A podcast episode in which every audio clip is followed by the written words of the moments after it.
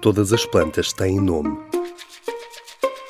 Dúvidas sobre o mundo vegetal respondidas pelo Jardim Botânico. O que são ervas marinhas?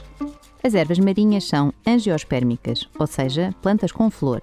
Sim, têm raízes, caules, folhas, flores, frutos e sementes, como todas as outras plantas, mas vivem no mar. Tiveram de aprender a respirar debaixo d'água e a gostar de sal, e têm de se agarrar bem ao fundo para não serem levadas pelas correntes. Como todas as outras plantas, realizam fotossíntese, por isso vivem sempre em zonas pouco profundas, porque precisam de luz para crescer e respirar. As pradarias marinhas, conjunto de ervas marinhas que parecem mesmo um campo de futebol debaixo d'água, são habitats extremamente importantes.